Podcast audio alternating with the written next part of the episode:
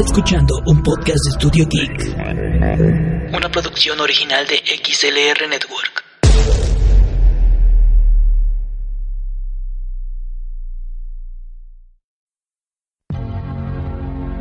Estás escuchando un podcast de Studio Geek. Una producción original de XLR Network.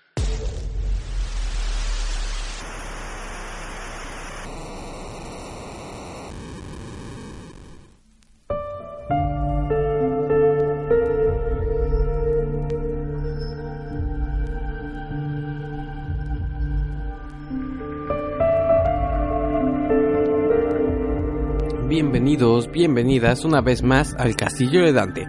Ya lo saben, un pequeño espacio para platicar de ciencia ficción y fantasía.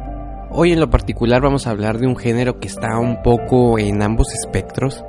Tanto las fantasías con monstruos, duendes, trasgos y criaturas horribles, como los aliens malvados y los inventos mortales, dedicaremos este programa a ese género que remueve aquellos sentimientos y naturaleza más antigua de nuestro ser un especial dedicado al terror, al miedo, el horror y sus múltiples formas y orígenes en la literatura. Recordarles como siempre las redes de nuestros amigos de Studio Geek, sede de este podcast y de otros más, además de que siguen la búsqueda de nuevos colaboradores. Si quieres hacer un podcast, ya lo tienes o te interesa conocer más programas diferentes a este con temáticas de tecnología y variedades, te dejo las redes oficiales de Studio Geek su página xlr.network, en Twitter estudio, arroba en Facebook los encuentras como Estudio Geek, en Instagram como Estudio Geek XLR, o puedes enviar también un correo a estudiogeek128 arroba gmail.com.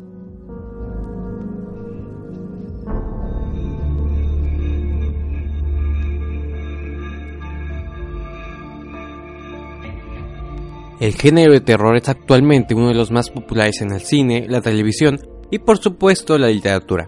No por nada cada año genera millones de dólares para quienes trabajan en la industria que lo genera. Si tan solo hablamos de años recientes, como el 2017, las cifras hablan por sí solas. Nada menos que tres producciones cinematográficas, en este caso It, de Andy Muschietti, Déjame salir, Get Out, de Jordan Peele, y Annabelle Creations, de David F. Sanderberg, más una cuarta para los que cuente también como película de terror, esta de Split o Fragmentado de Shyamalan como película de terror, pues logran superar todas estas películas en este año 2017, superar 100 millones de dólares en el mercado doméstico, un hito que en los últimos, eh, en los últimos años solo había alcanzado las dos partes del conjuro de James Wan y algunas entregas de la franquicia de actividad paranormal que inauguraron eh, Oren Peli en el año 2007. Además, la película It no tardó en romper la barrera de los 300 millones, tanto en taquilla nacional como en la internacional, posicionándose rápidamente en el top del top 10 del ranking histórico de recaudación del cine de terror de todos los tiempos. Sin contar que el 2017 fue un gran año para los vendedores de impermeables amarillos. El terror está actualmente en una fase de redefinición, en que nuevamente es popular, ahora con terrores que se acercan más a lo cotidiano, ya que bueno, cada generación, como escucharán en este audio, tuvo su particular forma de acercarse al género y definirlo, y llevarlo a un nivel que refleja un poco el contexto de la vida en la que tiene origen. Mencionaré para expandir un poco esto el recomendable ensayo de Antonio José Navarro llamado El Imperio del Miedo, dedicado precisamente al cine de terror surgido a raíz de la caída de las Torres Gemelas.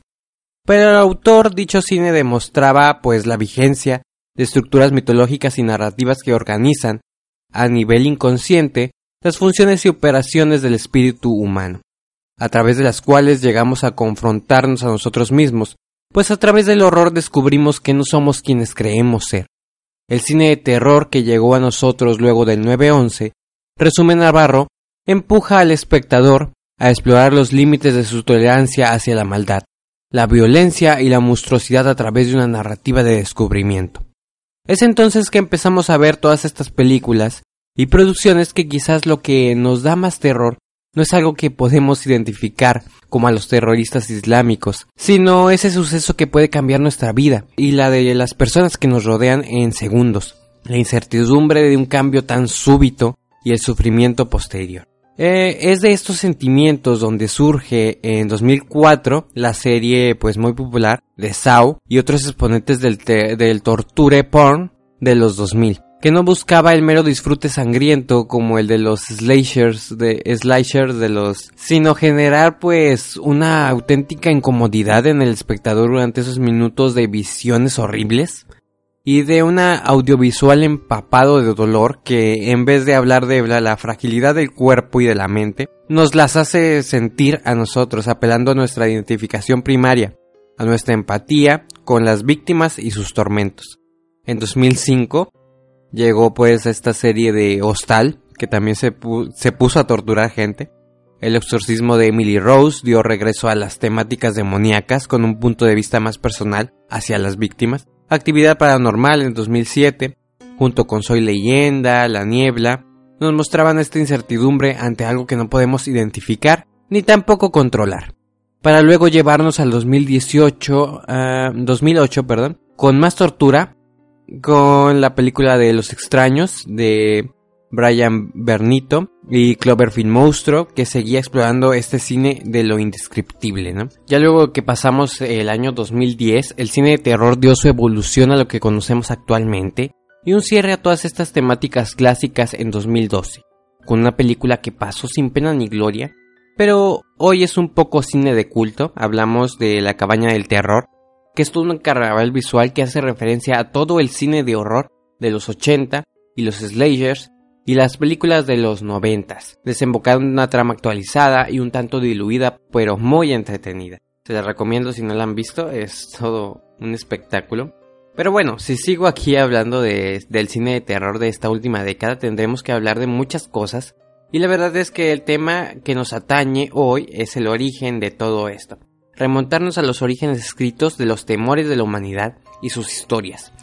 Muchas personas creen que el terror es concebido por Edgar Allan Poe, y bueno, la verdad es que no es quien lo origina, pero sí le debemos mucho a él de su actual popularidad y su evolución a lo que conocemos actualmente del género. Habrá que remontarnos bastante tiempo atrás para poder encontrar un inicio a estos horrores escritos. El terror aparece como un ingrediente del, folclore más antiguo de todas las razas, se cristaliza en las narraciones orales, en las canciones, crónicas y textos sagrados más arcaicos. Incluso podemos vislumbrar un poco en quizás el libro más antiguo que podemos encontrar en la mayoría de las casas latinas y españolas. En mi casa no hay una, gracias a Dios, pero pues hablamos de la Biblia, ¿no? Por supuesto, donde podemos encontrar menciones de brujas, que convocan espíritus, demonios que hacen posiciones humanas, bestias terribles e inconcebibles que aparecen en sueños, entre muchas otras cosas.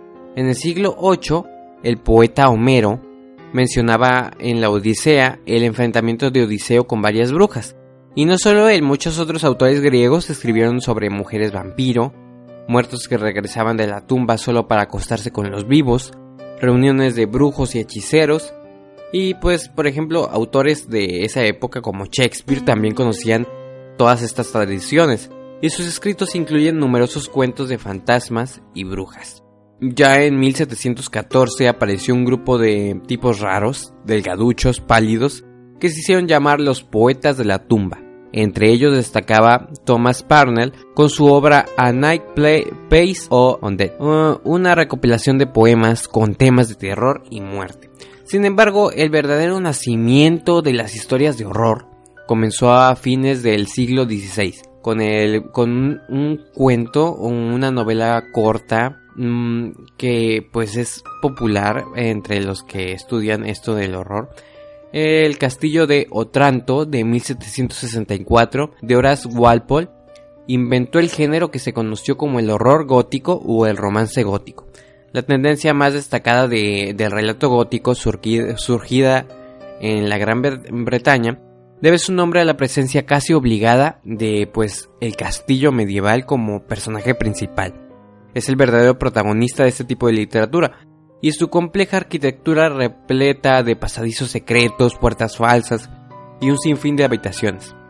En este caso, Walpole buscó combinar ideas medievales sobre lo sobrenatural con el realismo de la novela moderna.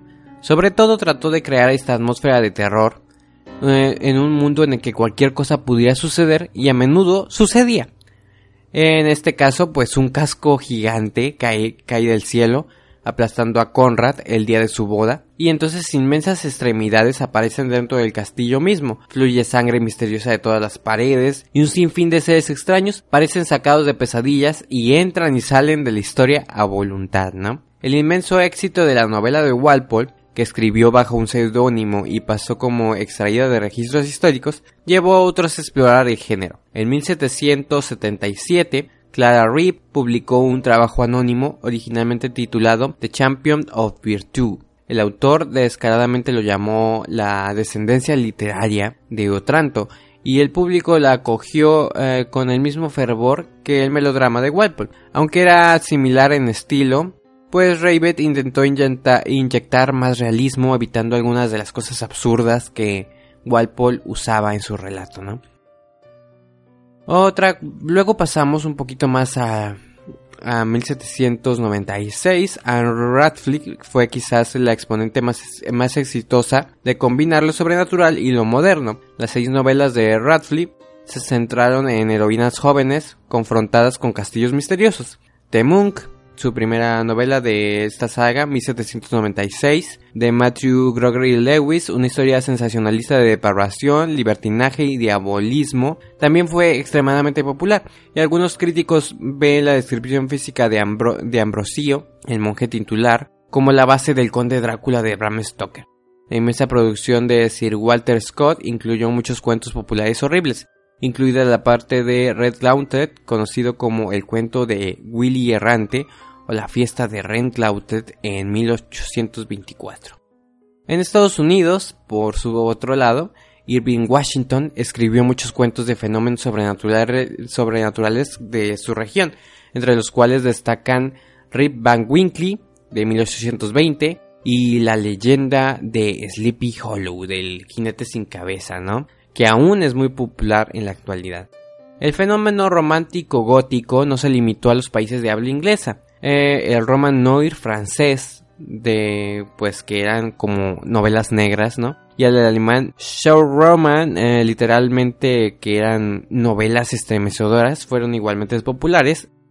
Eh, pues en el siglo XIX fue el tiempo idóneo para el desarrollo de esta literatura de horror aunque empezaba a ser un tiempo de luz y de descubrimientos, donde la ciencia tenía un peso enorme, todavía eran tiempos de lucha, donde la violencia y la muerte estaban en todas partes.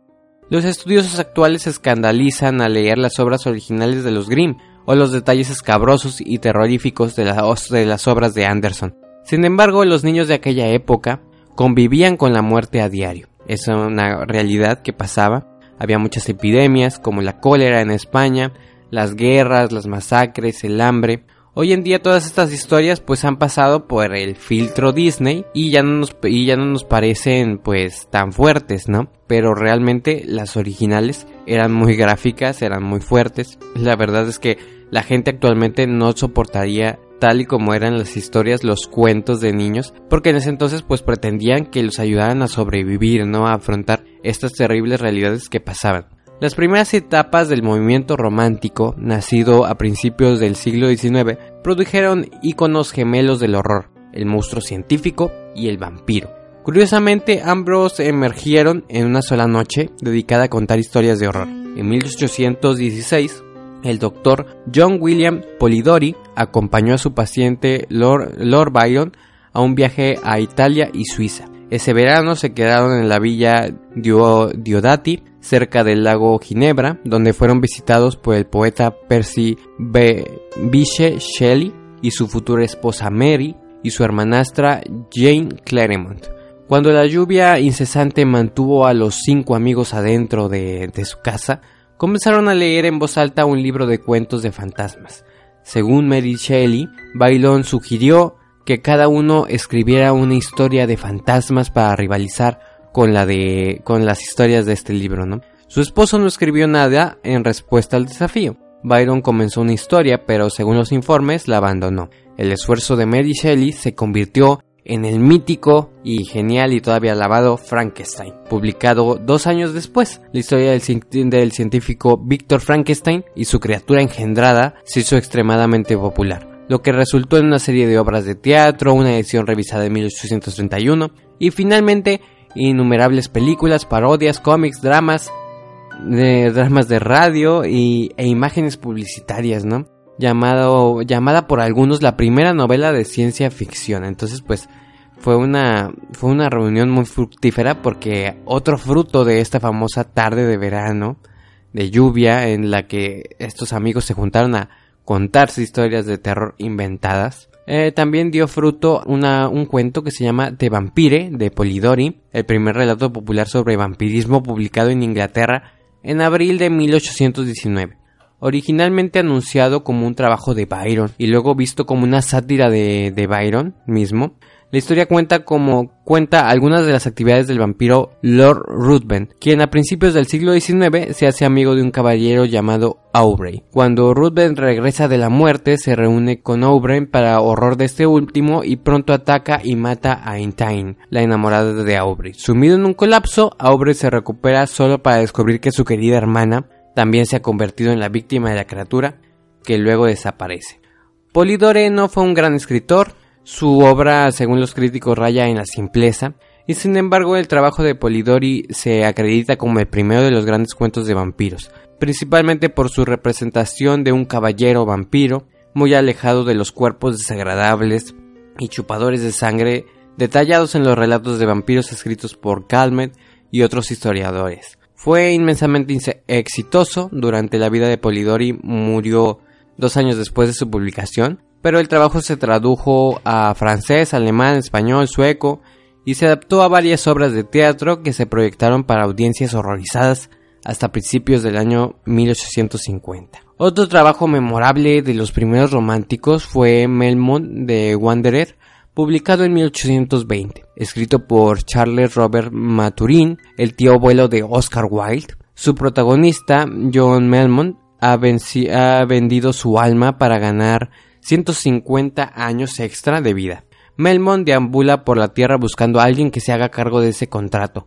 Aunque el libro es complicado, con numerosos cuentos dentro de, de sus mismos cuentos, H.P. Lovecraft lo llamó un gran avance en la evolución del horror. También extremadamente popular fue Barney the Vampire, escrita por James Malcolm Rimmer y serializada en 109 entregas semanales de 1845 a 1847 la primera narración de un vampiro inglés. Y para este punto de la línea del tiempo ya llegamos a los cuentos de Edgar Allan Poe, que fueron hitos de mediados del siglo en el camino de las historias de terror. A partir de 1835, con Berenice, una oscura historia de un hombre que se obsesiona con los dientes de su amante, la historia de Poe cubre toda la gama de ciencia ficción, misterio y horror. Es imposible sobreestimar su influencia, en muchos de sus trabajos, Poe se esforzó por crear este efecto único en cada uno de sus cuentos. Era muy perfeccionista y pues centrándose en una experiencia emocional intensa, ¿no? En cada uno de sus cuentos pues está esta emoción, esta particular historia profunda que engloba cada una de sus historias, pues él era muy detallista en ese, en ese aspecto. Poe fue ampliamente aclamado en Europa, especialmente después de que Charles Baudelaire tradujo su trabajo al francés entre 1852 y 1865, logrando la dudosa distinción de ser el primer autor estadounidense en ser mejor considerado en el extranjero que en su propio país. Era muy querido por los franceses, algo que pues no era normal en esa época, ¿no? Sobre todo por la rivalidad de Francia y Estados Unidos.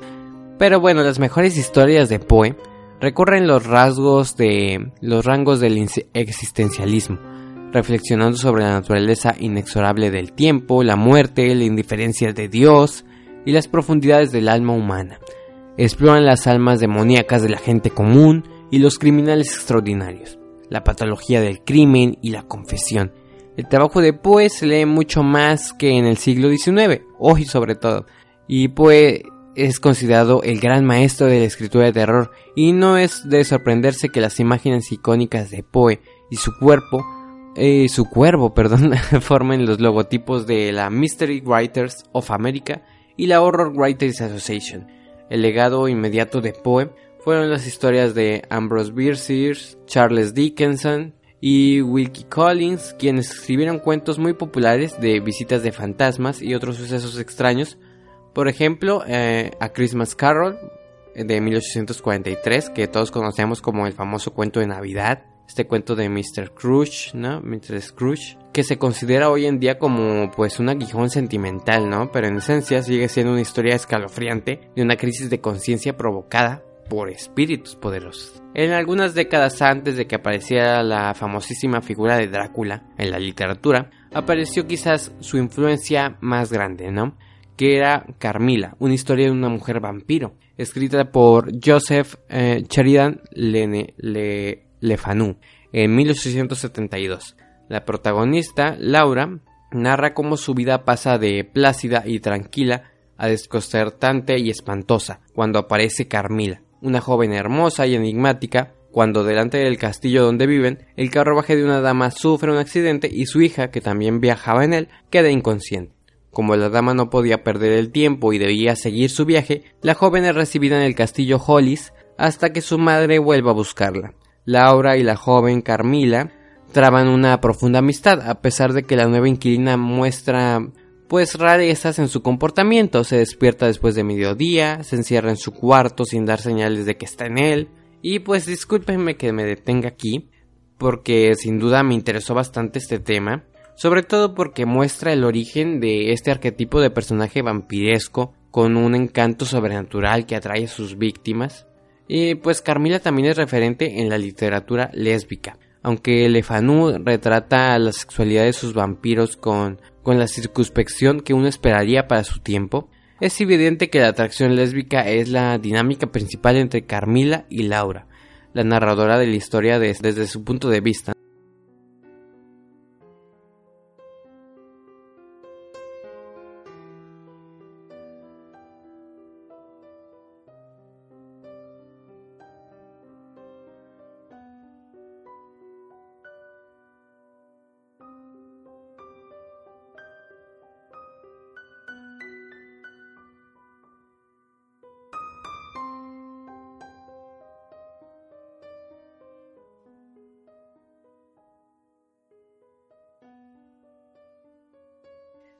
Sé cuál de nosotras debería estar más asustada de la otra.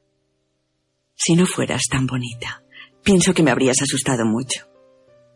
Mas siendo como sois, y las dos tan jóvenes, solo siento que nos hemos conocido hace doce años y que tengo cierto derecho a tu intimidad. En todo caso, eh, parece como si desde nuestra más tierna infancia estuviéramos destinadas a ser amigas. Me pregunto si te sientes tan extrañamente atraída hacia mí como yo hacia ti. Nunca he tenido una amiga. ¿Nunca? No, nunca. Ah, la encontraré ahora. La encontraré en ti. Yo tampoco nunca he tenido una íntima amiga. Me mira apasionadamente, con sus ojos tan negros, tan profundos. Mis sentimientos por ello no puedo explicármelos cierto que me siento atraída hacia ella, pero, pero también me hace sentir algo de repulsión. ¿Por qué? Porque creo que prevalece más la, la atracción. Es tan hermosa y tan hechizante que además de intrigarme, me conquista. Parece cansada. Esa languidez en su rostro. Creo que ya es hora de que descanséis. El doctor opina que debe quedarse alguien acompañándote esta noche. Una de nuestras doncellas está afuera esperando. Os será muy útil. Es amable y callada, muy discreta. Te agradezco cuanto haces por mí. Eres muy amable.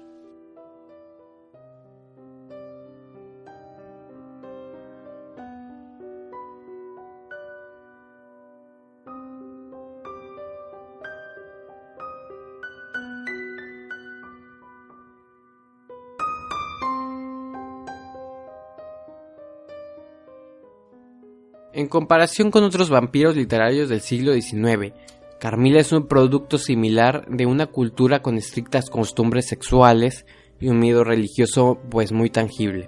Si bien Carmila seleccionó exclusivamente víctimas femeninas, solo se involucró emocionalmente con algunas. Carmila tenía hábitos nocturnos, pero no estaba confinada a la oscuridad, podía salir a la luz del día, tenía una belleza sobrenatural, podía cambiar su forma y atravesar paredes sólidas. Su alter ego animal era una, un monstruoso gato negro, al contrario del perro grande en el que se transformaba Drácula. Carmila funciona como una historia de terror gótica porque retrata a sus víctimas como sucumbiendo a una tentación perversa e impía que tenía graves consecuencias metafísicas para ellas. Carmila, aunque no ha sido tan popular como Drácula, ha sido bien acogida por los fans del género y quienes le hacen tributo en muchas producciones modernas. Su nombre es referencia para muchos personajes en películas, series, mangas, animes, cómics y hasta videojuegos.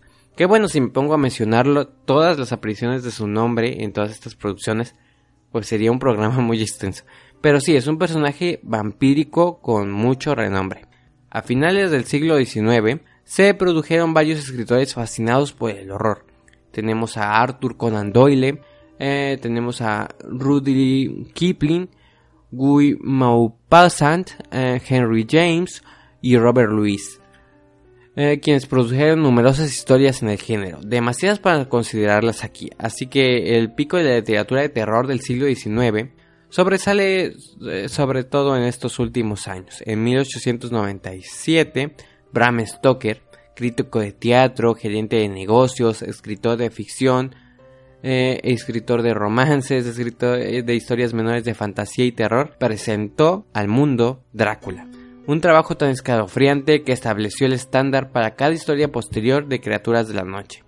Cuando apareció Drácula, algunos críticos se entusiasmaron de inmediato llenándolo de críticas positivas que ensalzaban su carácter de horror. Aunque los vampiros habían estado en el ojo público durante cientos de años, fue Drácula quien captó la imaginación del mundo y dirigió la marcha triunfal del vampiro transilvano no muerto. En palabras de un crítico, a través de periódicos, libros, pantallas de cine y escenarios en el mundo anglosajón, cientos de obras de teatro, transmisiones de radios, películas y series de televisión así como miles de historias y novelas con temas de vampiros surgieron a su paso. También fue ampliamente admirado por los escritores del siglo XX.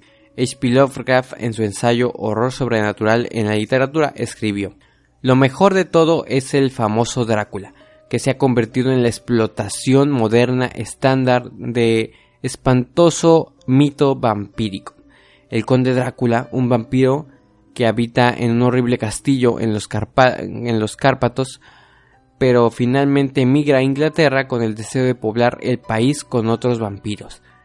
La desdicha de un hombre inglés dentro de la fortaleza de los terrores de Drácula y cómo finalmente se vence el complot de dominación del demonio son elementos que se unen para formar una historia de horror que tiene lugar permanente en las letras inglesas.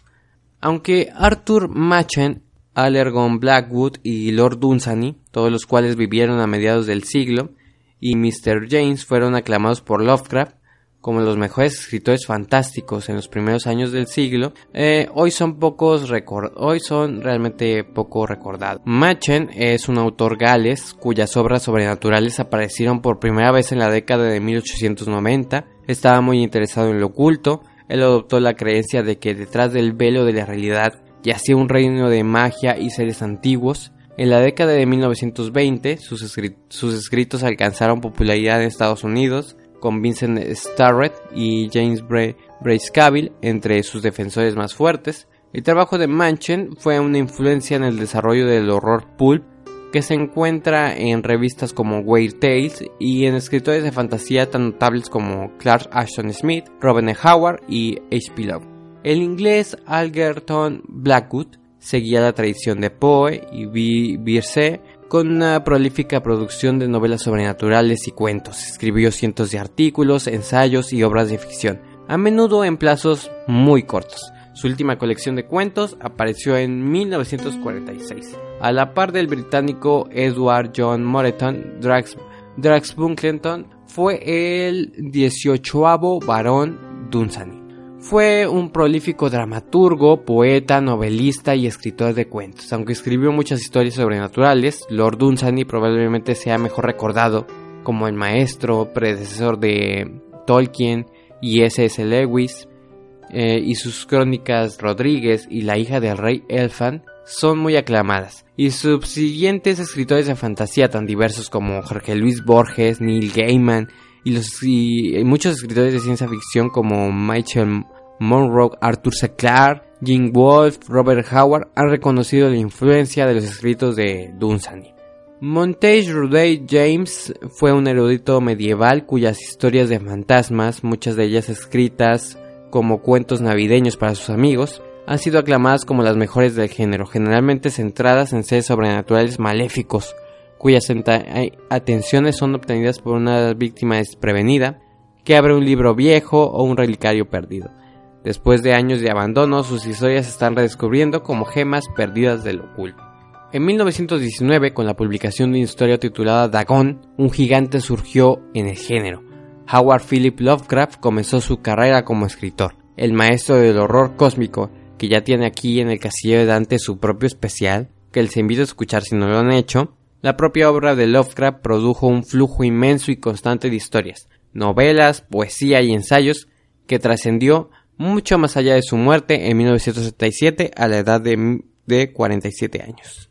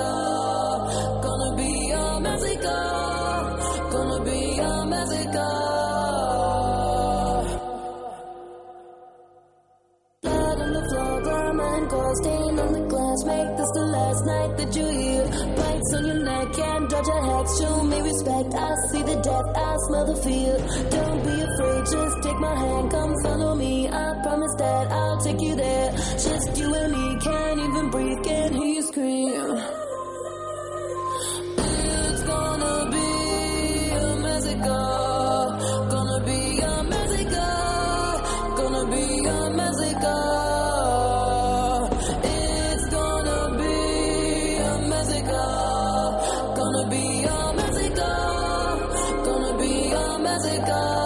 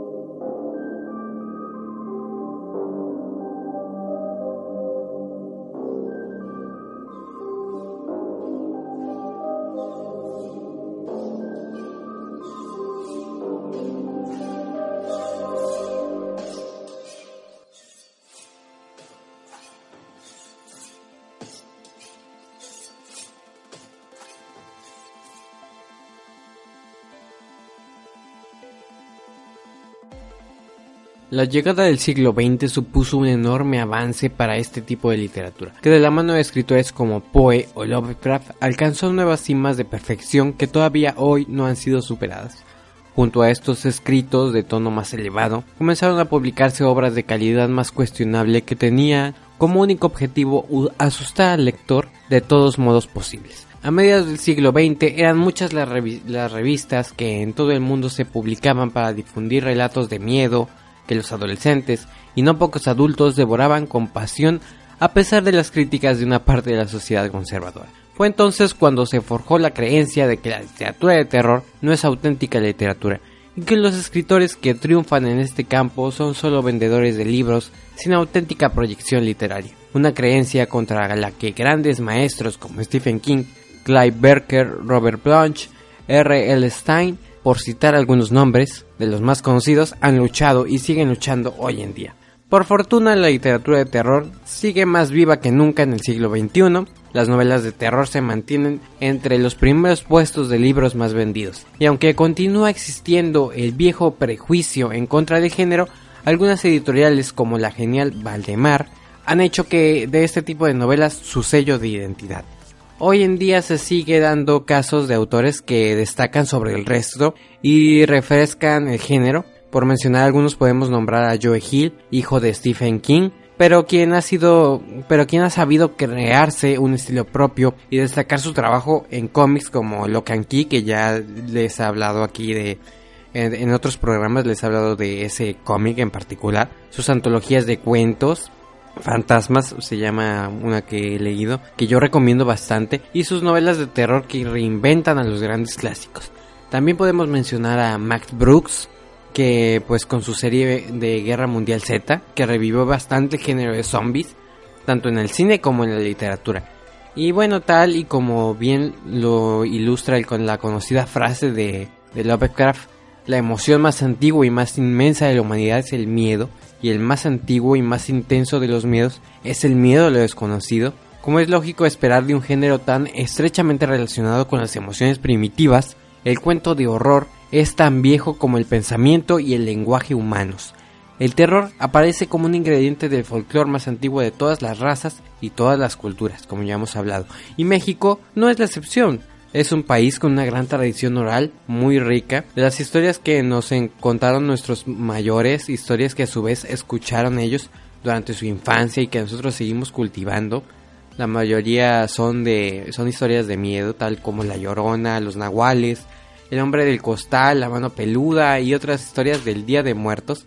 Todas forman parte de nuestra tradición Sería esperar entonces que en un país con tanta tradición referente a las historias de miedo se diera una gran tradición literaria del género, pero la verdad es que no. La, en la literatura nacional pues hay cierto estigma sobre los mal llamados subgéneros literarios, familia en la que pues se suele incluir el terror, la ciencia ficción, lo policíaco, a los que pues se acusa de lesa literatura o en el mejor de los casos de mero entretenimiento literario, ¿no? Literatura para pasar el tiempo, literatura chafa, literatura para niños, cosas así, ¿no? En México los escritores pues se han caracterizado históricamente por su tendencia al costumbrismo. Sin embargo, pues existen una constante macabra que se refleja no solo en la narrativa, sino en la poesía e incluso en la pintura. Y sin embargo, muchos autores han experimentado con el género. Está Juan José Arriola, Amparo Dávila, Francisco Tario, Guadalupe Dueñas. Todos ellos escribieron al menos un relato que incluye elementos que podrían enmarcarse sin problemas dentro de la narrativa de terror. Pero también lo hicieron grandes autores como Carlos Fuentes, Juan Rulfo, José, José Emilio Pacheco y Elena Garro, escritores pues ya consagrados, ¿no? La literatura de terror que se está escribiendo en México hoy en día goza de buena salud. En esta época eh, hay, eh, hay lo suficientemente literatura variada y original para demostrar que no se trata de ninguna moda ni de una adaptación de lo que se hace en otros países. Algunos de los libros mexicanos contemporáneos que, contemporáneos que podemos mencionar son La Ruta del Hielo y la Sal de, y de la Sal de José Luis Arate, Los Niños de Paja de Monia, Bernardo Esquinca, Fantásmica de Carlos Busto, Olfato de Andrés Acosta, El Mecanismo del Miedo de Norma Lazo, el libro de, las pasiones de Mario González Suárez, La Noche Caníbal de Luis Jorge Bone y Siete Esqueletos Decapitados de Antonio Malpica, que estos solo son algunos de los que podemos destacar, ¿no? Y bueno, ¿qué decir de otros países? Podemos hablar de Japón, uno de los países que, que nos atrae más a nosotros los geeks. Japón tiene a sus grandes exponentes en la literatura de terror y aquí voy a excluir deliberadamente al manga porque pues no quise ponerme a investigar de un tema que seguramente iba a ser muy amplio, pero pues en los autores de relatos y novelas de terror podemos destacar pues a Edogawa Rampo, mi favorito personal, porque fue un hombre muy inspirado en Edgar Allan Poe. De hecho, su seudónimo hace referencia a Poe. Edogawa Rampo pues es una es una japonización del, del nombre de Edgar, Allan Poe.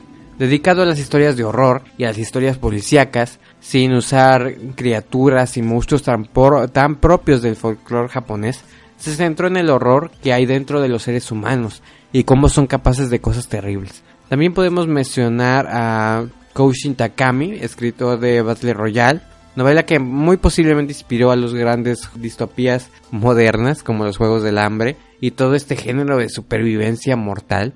También podemos mencionar a Yukito Ayatsuji con su novela de Anote, de Anoter, perdón, que nos habla de la historia de un estudiante transferido en una escuela en el antiguo pueblo originario de su familia, donde conoce a una extraña niña que es ignorada por todos, incluso la maestra. Los alumnos comienzan a morir de forma misteriosa y Koichi y su amiga tendrán que averiguar qué sucede.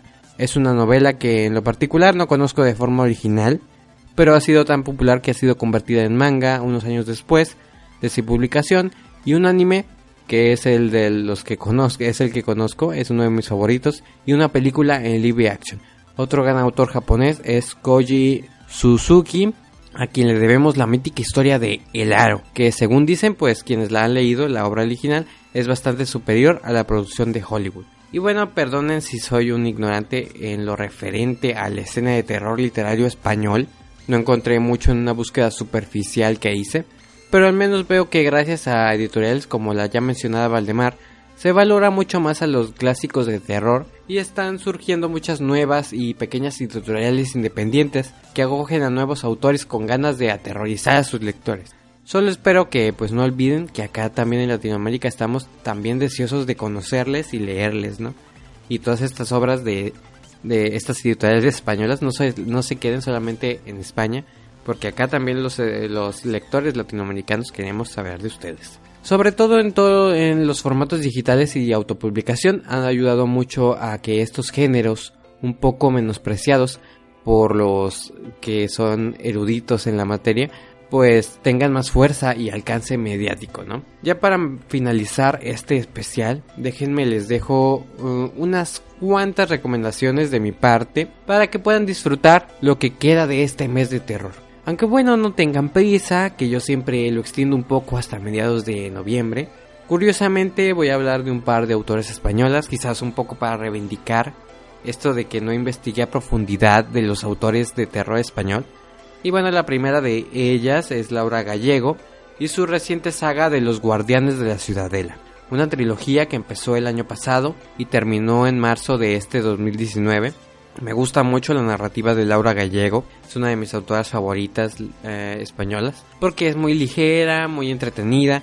La verdad rehuyo un poco de sus sagas, eh, porque se me hacen muy infantiles, tanto las crónicas de la torre como la de Memorias de Idún, me parecieron sagas muy ligeras, más propias para la lectura si estás en una, entrando en la adolescencia, de, de que si las lees de adulto, ¿no? Porque pues me han gustado mucho, pero sí siento yo que son más para adolescentes, ¿no? Eh, otra que me ha, otras obras que me han gustado de ella son sus obras cortas, como la de donde habrá, donde cantan, donde los árboles cantan, perdón. Pues esta autora le da mucha importancia a los personajes femeninos y le gusta romper los esquemas típicos. Y pues también hace esto en Los Guardianes de la Ciudadela, es la primera saga de esta autora que me gustó mucho. En un resumen rápido nos habla de un mundo en el que los humanos eh, son asolados por una gran variedad de seres que parecen salidos de pesadillas, monstruos que día y noche atacan a los humanos con intención de exterminarlos. En esta realidad, Axlin, la protagonista del primer libro, una joven decide recopilar información de los monstruos en un bestiario que sirva a futuras generaciones para afrontarlos y usar el conocimiento de la gente que ha sobrevivido a sus ataques. En su viaje descubre más sobre el origen de estos seres y el misterio tras unos guerreros de ojos dorados y plateados que pueden combatirlos sin gran dificultad. La obra me recordó bastante a este manga y anime famosísimo en las últimas en los últimos años de Attack of Titans, que si han visto seguro les parecerá bastante similar en contexto, pero con sus marcadas diferencias ya que lo lees bien, ¿no? Si les interesa, se les recomiendo bastante pásense por el blog de Studio Geek, porque seguramente ahí ya dejaré una reseña más extensa de esta saga. Otro, otra autora, española también, que me gustaría recomendar es Malenka Ramos, de Asturias. Me leí el año pasado un libro que me pareció maravilloso de ella, llamado Lo que habita dentro, que es básicamente pues un it, un it ambientado en España es inevitable pues hacer estos paralelismos y compararla, lo cual estoy seguro que fue hecho completamente pues a conciencia, una obra entretenida, corta, disfrutable, que no le pide nada al maestro de terror Stephen King, ¿no? Este año ya terminé pues ahora sí la de It, sí, después de leerme esta obra de lo que habita dentro, me leí el original de It. Y bueno, tengo que decir que aunque se nota que es, pues, ¿por qué es Stephen King el maestro del terror? Por lo magistralmente que desarrolla sus personajes, a mí se me hizo una novela muy densa e innecesariamente larga, así que algo ligero como lo que habita dentro de Malenka Ramos, pues se agradece bastante. Es una obra relativamente reciente, del 2017, así que hay muchas referencias a la España moderna y también a la España de los 80s y los 90, que al menos yo siendo mexicano pude identificar la mayoría, pero puede que alguien de origen español pues le disfrute más aún en ese aspecto, ¿no? Esta, esta otra obra que puedo recomendar, otra obra que puedo recomendar, es esta de 2013, es la novela de Melanie, una novela de zombies, de Mike Carey. Eh, este autor es un guionista recurrente en Marvel, ha trabajado con los X-Men en muchos proyectos importantes, como Wolverine Origins, eh, X-Men Legacy, entre otros proyectos. Se encargó de escribir el cómic de Lucifer, de Vértigo, y es, también el creador de The Ungritin, que me parece uno de los de las series de cómics más interesantes de la última década, casi al nivel de Sandman, me atrevo a decir. Esta novela de Melanie, una novela de zombies, nos narra una realidad en la que la humanidad ha sido casi completamente erradicada por un virus fúngico, una especie de espora u hongo que hace a las personas actuar violentamente y solo buscar alimentarse de carne fresca. La última esperanza de la humanidad recae en las investigaciones de una científica y su equipo, y sus descubrimientos sobre ciertos niños que parece no se ven tanto afectados por el virus, ¿no? Una novela que es bastante entretenida de leer, refresca bastante el género de zombies y lo lleva a otro nivel. Aunque particularmente me recordó bastante a esta novela que luego se hizo popular gracias a la, a la película protagonizada por Will Smith, esta de Soy leyenda, hay por ahí un plot twist final muy similar. Y pues no se los voy a destripar, leanla, que al menos a mí me enganchó bastante y me la acabé en un par de días. También hay una película, adaptación de este libro del 2016, que es una buena adaptación, una muy buena adaptación. Pasó un poco sin pena ni gloria, pero se hace un poco de, se hace poco a poco un hueco en estas películas de culto, ¿no? Y bueno, ya para finalizar con esas recomendaciones de libros, Mencionar por último una novela corta mexicana de nuestro querido Carlos Fuentes del 2012, Blatt, una novela que lleva al mítico personaje de Vlad Drácula, el de Bram Stoker, de visita a la Ciudad de México, donde pues las dinámicas cambian y sin embargo este personaje es el mismo, en un contexto y una época muy diferentes. Una obra de terror con todas las letras, que en apenas 112 páginas nos da una historia inquietante, a veces demasiado visceral y gráfica.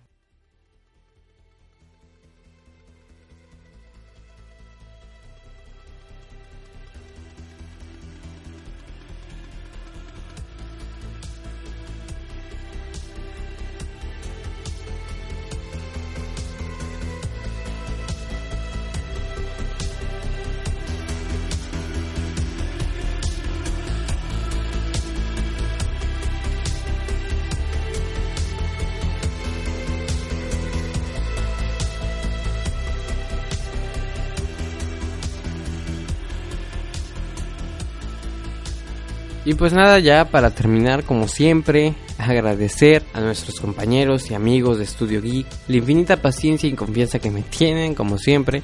No olviden escuchar sus otros programas, como La Taberna Geek, que a mí me encanta, Geeks en las Rocas, The Citizen y el más reciente en incluirse al colectivo Something Now, que pues todos estos podcasts son muy recomendables y tratan de muy diversos temas también.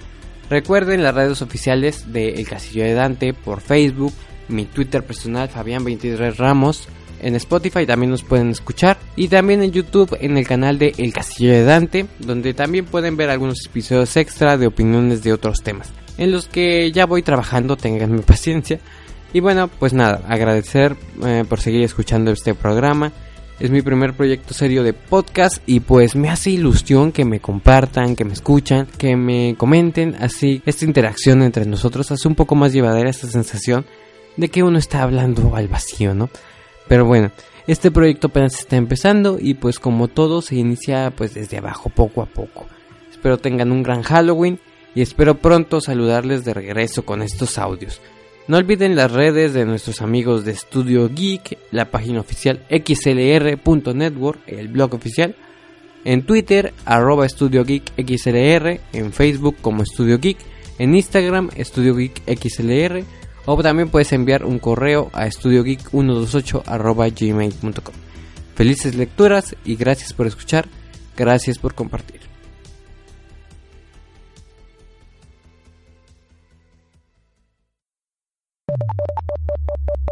Acabas de escuchar un contenido exclusivo de Studio Geek y una producción de XLR Network.